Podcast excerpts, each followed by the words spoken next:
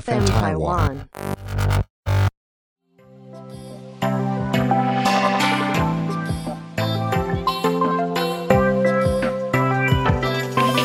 欢迎来到独生子的对白，我是今天的节目主持人独生子 Frank。今天第一集的节目内容呢，我们就轻松一点，我会简单的介绍一下自己的背景，然后我做 Podcast 的目的。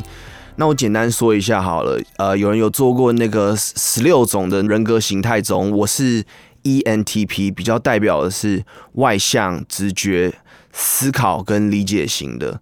那简单把这样子的人格型做归类呢，我们可以说，呃，我是一个比较富有想象力和创造精神的人。那我对生活其实也蛮好奇的，那我也会去不断的去试探跟研究。我从我的失败的经验中去学习，去看怎么样能够变得更好。那另外就是我也是一个有逻辑性，然后善于分析的这样子的一个个性。我喜欢做思考。今天节目的目的呢，就是为什么我要录这个 podcast。我们今天要聊就是为什么我要做这件事情。因为今年九月的时候呢，我刚满三十岁，所以我想要记录一些我的生命体悟。那俗话说得好，我们不是得到呢，就是学到。那我希望把。我人生走到现在的一些经历呢，分享给大家。那因为我是独生子，所以除了我爸之外呢，比较没有一个年纪相仿的同性 role model，在我的人生道路上给我启发。所以很多的问题呢，我都是自己摸、自己碰壁、自己摸、自己碰壁。但是后来因为网络的关系，我开始认识到网络上有一些 mentor。那其中我最喜欢的呢，就是 Gary V。他的名言就是做就对了。常常有一些这个听众啊，会打电话跟他说：“哎，Gary V，我想要做什么事情，但是怎么样，怎么样，怎么样，怎么样？”那 Gary V 只会问他们一个问题，就是：“那你做了吗？”OK，那这个故事就直接结束了。所以。对我而言呢，我比较像是一个 go getter，就是我想要得到的东西，我就去想我要怎么样把它得到。所以呃，他对我的影响是非常非常大的。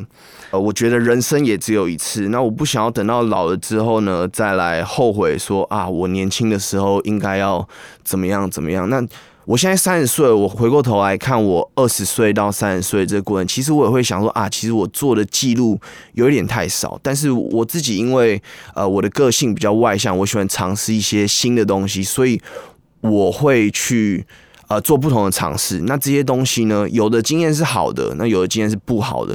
但是我现在可以把它的整理起来，然后做一些呃总结的部分，这样子。我也希望能够透过。录 podcast 的方式呢，诚实的面对我自己，跟自己对话。那在这个过程中，我也会更了解自己这样子。那节目的第二个部分呢，我希望说它能够成为一个亲子之间沟通的桥梁。有时候亲子在沟通的时候呢，它不一定是有效的。有可能就是他不敢表达，或是在沟通的过程中，其中有一方听不进去。所以我在我的节目中也会分享一些自己过去跟我的父母的一些互动，以及我比较不敢直接跟我爸说的话。因为我们家的教育从小，我爸跟我就是比较以一个上对下的方式，所以很多时候，就算我们意见相左，我会选择不去跟他做争执。但不代表说我可以接受他的这个意见，所以我会希望说，呃，能够透过这样的方式去真正的去讲一些我想要讲的话，这样子。那也希望说能够。帮助一些呃下一代独生的家庭，其实我们在这边讲的下一代，它不一定是下一代的小孩，有可能是下一代的家庭。因为我现在也到了三十岁，已经算是从小已经长到一个全人的状态。那现在很多家庭可能是他们正在经历这样子的过程，所以我希望说以我的经验去做一些分享。那在这个节目中，我们会做什么呢？我们会分享一些亲子之间的故事，诶，比方说，呃，我之前就会去想到我怎么一开始学脚踏车的啊，我怎么一开始我在骑脚踏车的时候，是我爸爸在后面推我的，那这样的过程其实对我来说也是印象深刻的。那在成长过程中呢，亲子之间的互动对我们造成的影响，比方说什么，诶，以前学英文这件事情是。我妈逼我的，甚至我们因为她叫我学英文这件事情，我们有所争执。但是当我长大回头看这件事情的时候，呃，我知道我妈的用意，但是我那时候没有办法去理解这件事情的重要。但是我现在回头看，其实这部分是可以去做一些更好的优化的。比方说，如果当时候。我妈逼我念的是历史，但我对这东西没有兴趣。以前的我们的课本都是一些原文书，然后就是一些无聊的哦，美国历史啊，什么什么之类的。那这个东西对我来说就没有任何的共鸣，我对这东西完全没有兴趣。那没有兴趣，我就没有办法去找到这件事情。所以，如果当时候他给我的是一些运动或是一些艺人偶像的这些资讯的时候，哎，我可能对这方面的理解就会更有兴趣了。那我会变得更喜欢这个东西，这样子。那这件事情我了解到这件事情，也是后来就是高中的时候曾经短暂的当过英语家教。那我透过这样的方式去启发，呃，比较小的。孩童他们对这件事情的兴趣这样子，那比方说，另另外就像以前我妈是做国际贸易的，她是做橱窗模特的，所以我有机会跟着她到国外去跑。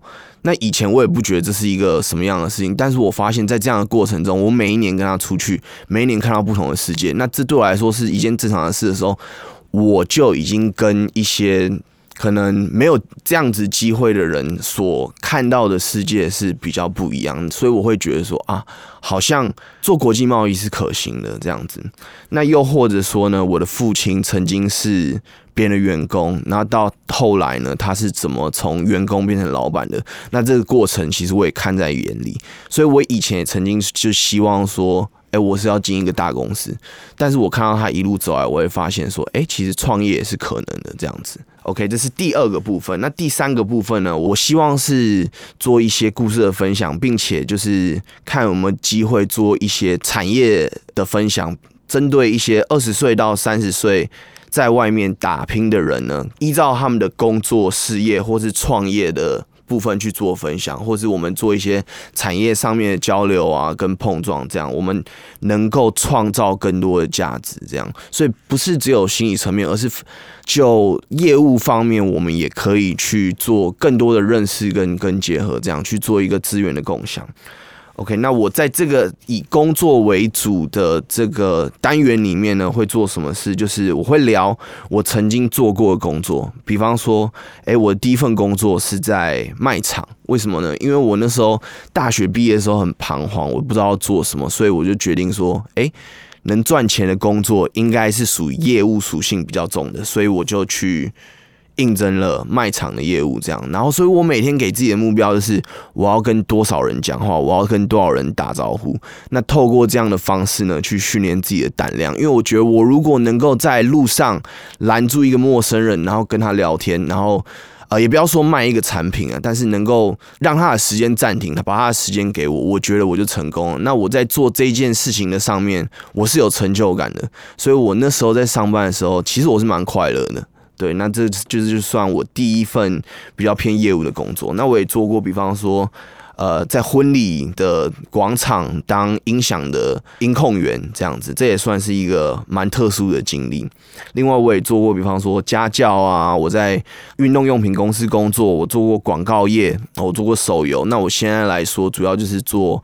呃，网拍跟一些国际贸易的部分这样子，那我在这个单元会依照我刚刚前面讲的这些我曾经做过的职业去分享我学到什么样的经验，以及我在心态上面有什么改变，一路从打零工到有正职的工作。到离开，现在自己创业，那我在心态上面有什么改变，以及遇到什么样的困难，这都会在我们第三个部分的这个单元去做分享。这样子，那第四个部分呢，我希望聊一些比较轻松的一些，比方说新形态的投资项目、艺术品啊、收藏品啊、虚拟货币 NFT 的介绍。我自己本身对于一个东西叫做球卡非常的有兴趣，这样子，因为这个东西它其实也是蛮久了，就是这个东西在美国历史也超过一百年了。那它一开始呢，主要都是在一些香烟跟呃口香糖里面，他们为了去增加他们的销售量而去印这些球员啊各方面。但是因为时间久，大家会喜欢这个东西，那很多这样的商品呢，是男人三十岁到五十岁的时候。